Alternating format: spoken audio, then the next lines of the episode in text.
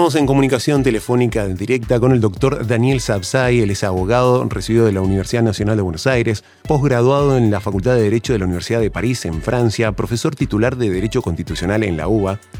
Es profesor de Derecho de posgrado de las universidades de Buenos Aires, Austral, Torcuato y Tela, entre otras. Profesor invitado de la Universidad Robert Schuman de Estrasburgo, en Francia. También invitado en la Universidad de Texas, en Austin, Estados Unidos, y la Universidad Internacional de Andalucía, en España. Es presidente de la Fundación Ambiente y Recursos Naturales, expresidente de la Comisión de Juristas para la Elaboración de Gesto Jurídico Argentino, consultor nacional e internacional para el Banco Mundial, para el Instituto Interamericano de Derechos Humanos, para la Universidad de Heidelberg, del Centro de Estudios Constitucionales de Madrid, entre otros. Ha sido condecorado por el gobierno de Francia en dos oportunidades como caballero y oficial de la Orden Nacional del Mérito. Muy buenas tardes, Francisco Narváez lo saluda Daniel. Bienvenido a Historias de Hoy, Noticias de Ayer. Muchas gracias por llamarme, un placer de estar con ustedes. Realmente cuando me llamaron y me invitaron, me parece una idea y un programa muy original y además hecho por jóvenes periodistas, lo cual desde ya me gusta. Buenísimo, muchas gracias. Bruno Sansi le habla, doctor Sapsay. La pregunta en cuestión eh, que habíamos dicho es respecto al conflicto que se ha desatado por el último DNU presidencial con la prohibición de circulación y con el cierre de las clases, que se ha dado sobre todo en la región del Cava y el conflicto que se desató al respecto. Eh, usted ha hecho algunas declaraciones en los medios hablando de la inconstitucionalidad de ese DNU y de una limitación constitucional de injerencia del gobierno nacional con respecto de la ciudad de Buenos Aires. Efectivamente, porque considero que eh, el presidente, como regla general, no puede dictar disposiciones de contenido legislativo, como dice el artículo 99, inciso tercero de la Constitución Nacional, y solo se lo permite cuando circunstancias excepcionales impidan el procedimiento normal para la sanción de leyes, es decir, cuando no está reunido el Congreso. El Congreso está reunido en sesiones ordinarias, así que la violación es palmaria que a su vez viola otro principio en materia de restricciones a derechos fundamentales, que es el denominado principio de legalidad, que tanto por nuestra constitución como por tratados internacionales que tienen jerarquía constitucional, determina que todo este tipo de restricciones solo pueden ser establecidas a través de una ley. Así que nos encontramos realmente en una situación tan clara de decreto de necesidad de urgencia inconstitucional que cuesta pensar que se podría hacer una interpretación diferente. El otro tema tiene que ver ya con el contenido del decreto, lo que usted muy bien señaló, la irrupción en un ámbito respecto del cual en esas materias la nación no es competente. Acá es necesario tener en cuenta que la reforma del 94 creó un nuevo nivel de gobierno, la Ciudad Autónoma de Buenos Aires, y le concedió facultades de legislación y de jurisdicción, es decir, tener un poder legislativo propio y un poder judicial propio, dentro de las competencias reservadas a las provincias, porque este artículo es el último del capítulo sobre gobiernos de provincia, lo cual nos está indicando aún más que la ciudad autónoma de Buenos Aires en principio es similar a una provincia.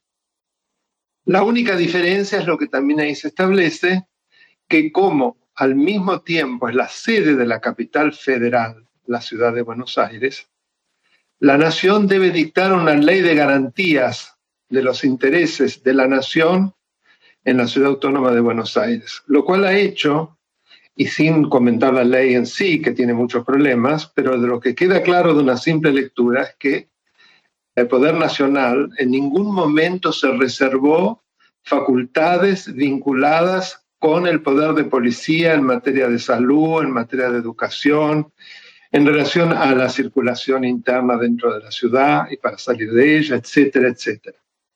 Por lo tanto, la pretensión del presidente a través de una caracterización que tampoco es constitucional, lo que él denomina AMBA, el área metropolitana de Buenos Aires, a través de la cual estaría creando un nuevo nivel del gobierno en el cual se está atribuyendo todo tipo de facultades, también es inconstitucional y violatorio de la forma federal de Estado, que aparece por lo pronto, además de muchos artículos, en el artículo primero. La nación argentina adopta para su gobierno una forma republicana, representativa y federal. El presidente parece que se ha olvidado.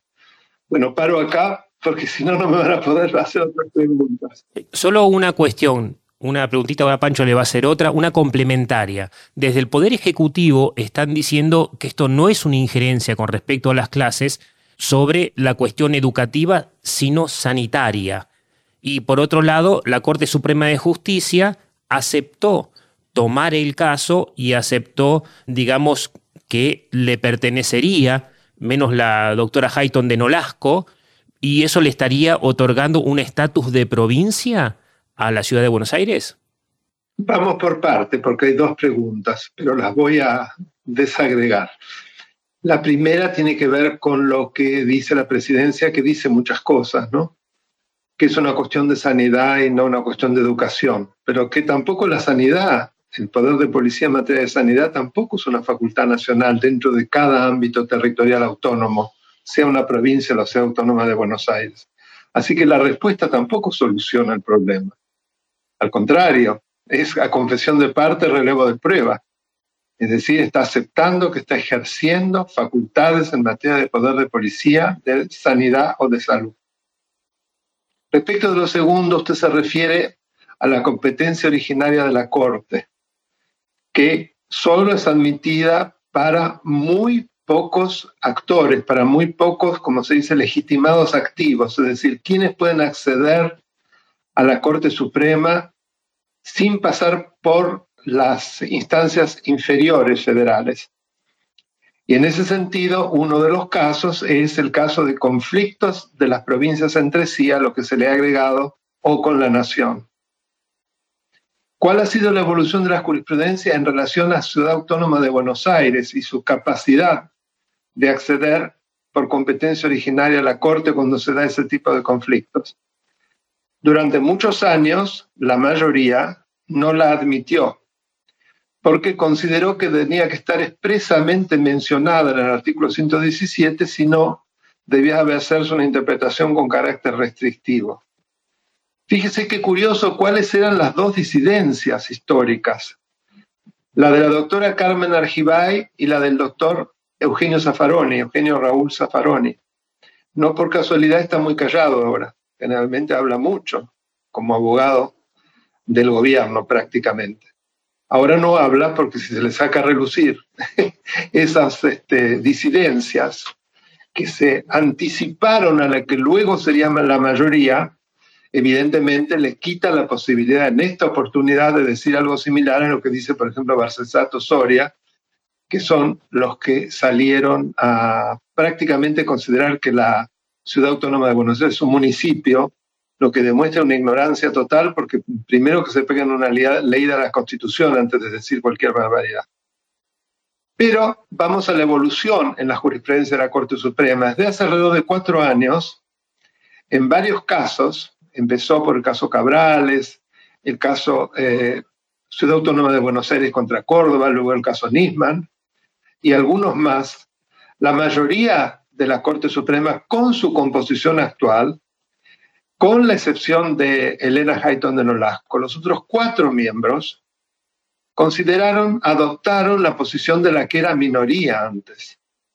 Es decir, lo que asimismo dice la doctora Laura Monti de la Procuración General de la Nación, cuando la Corte, poco después de que la Ciudad Autónoma de Buenos Aires introduce la acción declarativa de certeza con una medida cautelar en resguardo y la Corte Suprema pide a la Procuración que dicte un dictamen en relación a este tema precisamente y la doctora, con una velocidad, yo no recuerdo, en pocas horas, emite el dictamen en donde es definitorio el final del dictamen que prácticamente lo voy a imitar.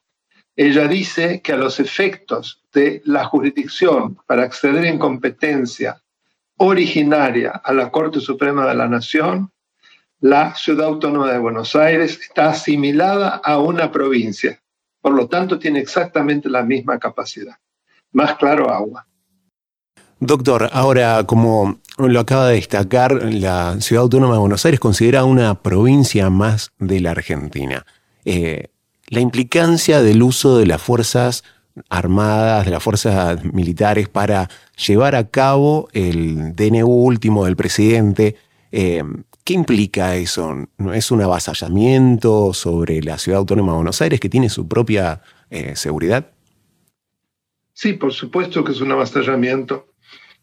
En primer lugar, no podemos decir que sea igual a una provincia por esa situación peculiar de ser el asiento sí mismo de la capital federal. No olvidemos que ese asiento no es permanente, es transitorio, porque la Constitución dice claramente hasta que la capital federal tenga su asiento en la Ciudad Autónoma de Buenos Aires, o sea que podría ser trasladada. Y este también es un criterio de interpretación, porque no hay duda que lo permanente es la ciudad, lo transitorio es el huésped que es la nación argentina con su sede de gobierno. Entonces, el irrumpir no solo con la pretensión de gobernar en materias locales, sino también para que las medidas se hagan cumplir, hacer llegar fuerzas de seguridad federales y lo que es peor el ejército argentino, como él dijo, lo cual es violatorio de la ley de seguridad interior de la nación. Es una barbaridad que yo no he visto desde 1983. La ley de seguridad interior fue una de las grandes leyes del doctor Alfonsín, que además la dictó poco después de haber asumido la presidencia, que todos los demócratas del país celebraron, conforme a la cual les está prohibido a las Fuerzas Armadas intervenir en cuestiones de seguridad interior. Es una división clarísima.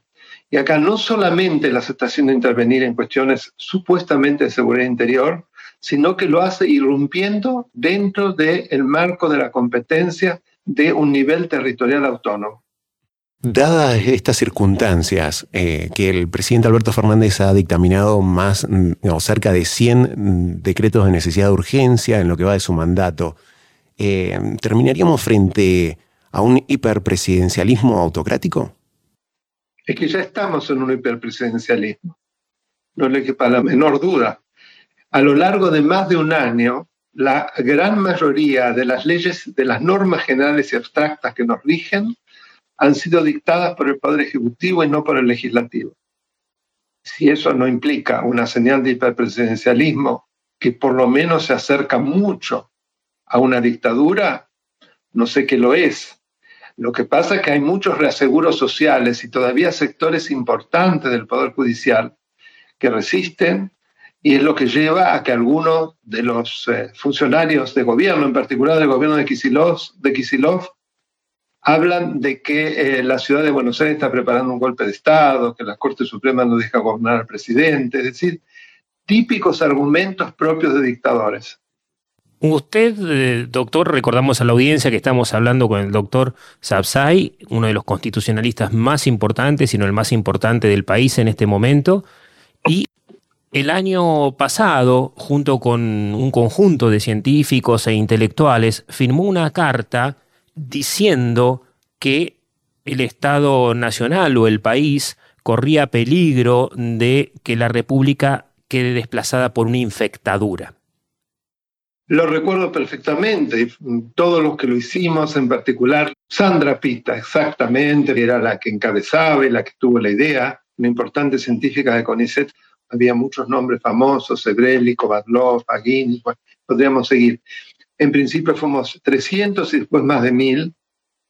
Sostuvimos eso, entre otros conceptos, obviamente, y era más que nada lo de infectadura como término, lo necesario para generar conciencia. Lamentablemente no nos hemos equivocado, ¿eh? porque estamos cada vez más camino a una infectadura.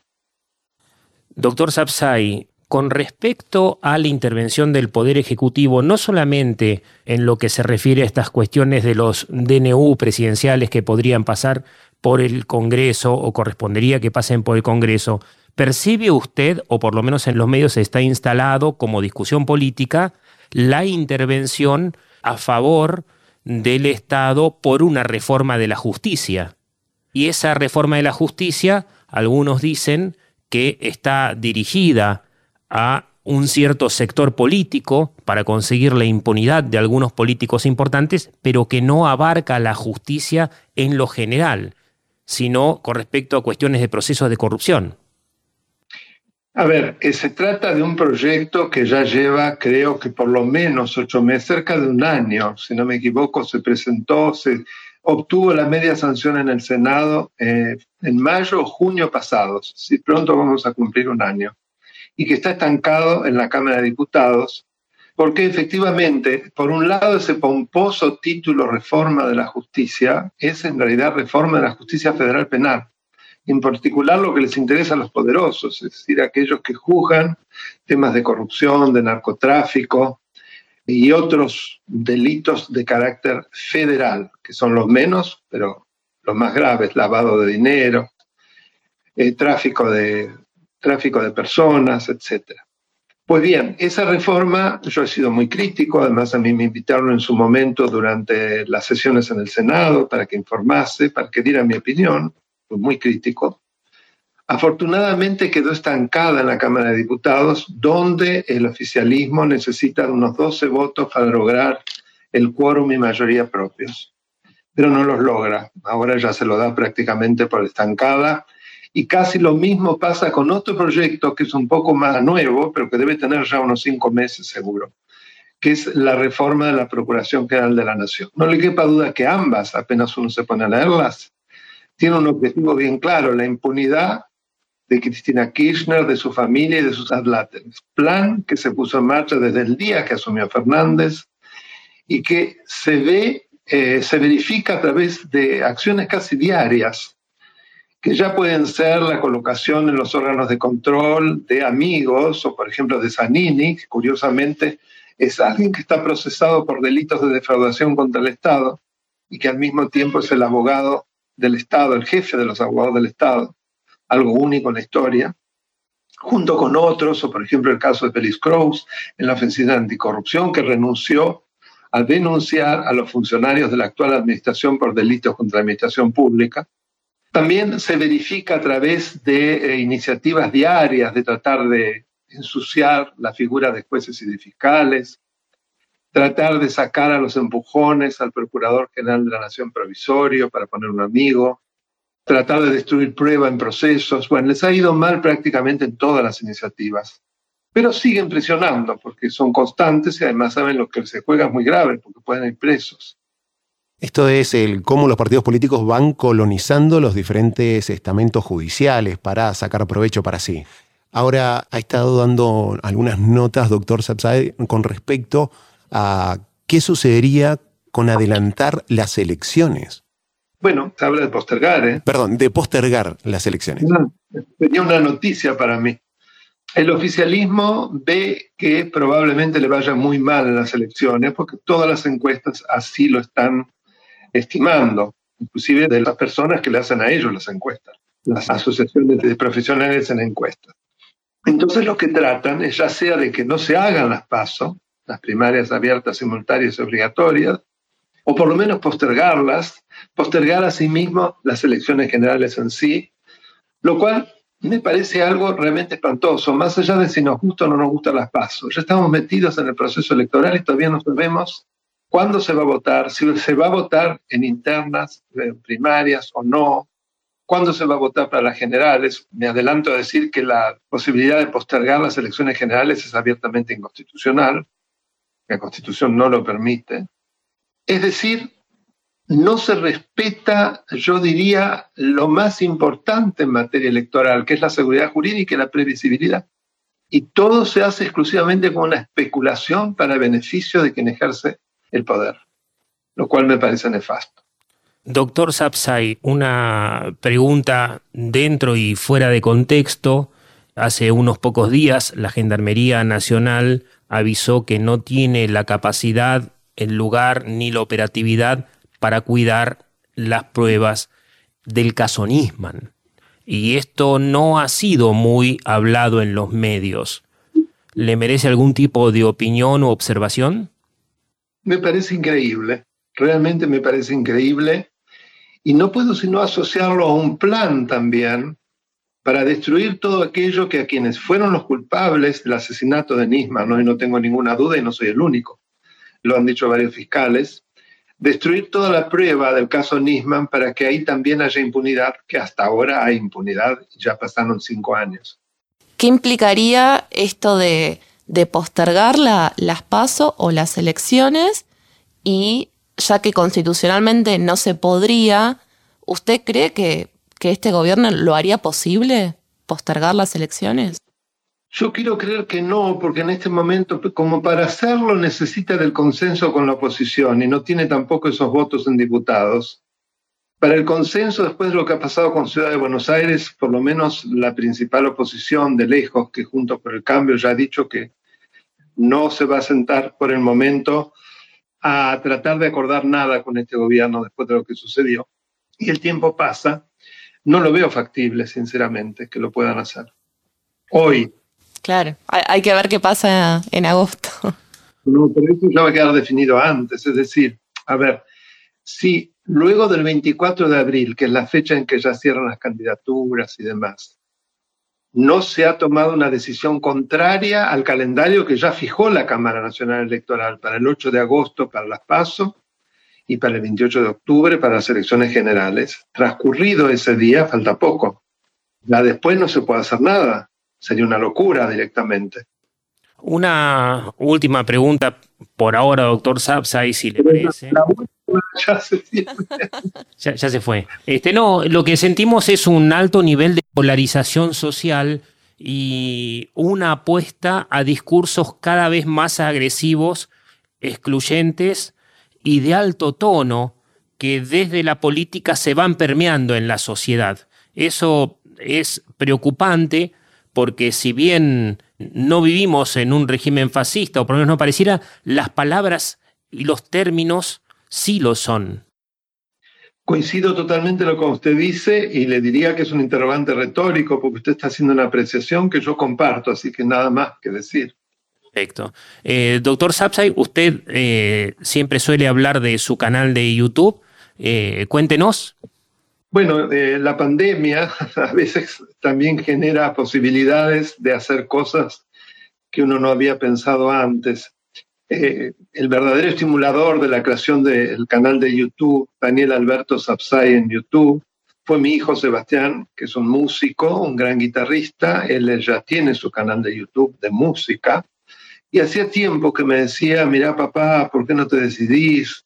Yo me ocuparía de todos los aspectos técnicos, de impresión, de formato, etc.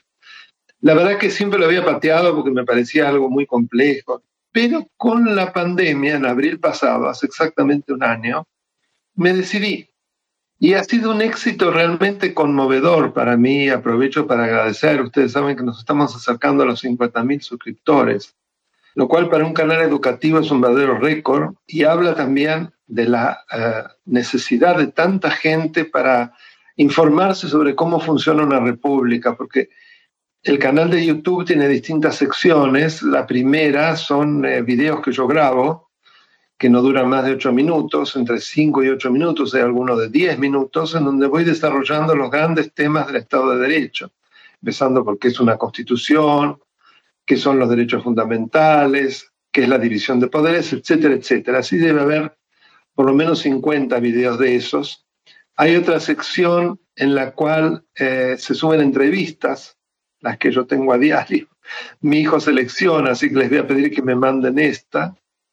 Así la subimos, porque sin duda creo que hemos podido hablar mucho.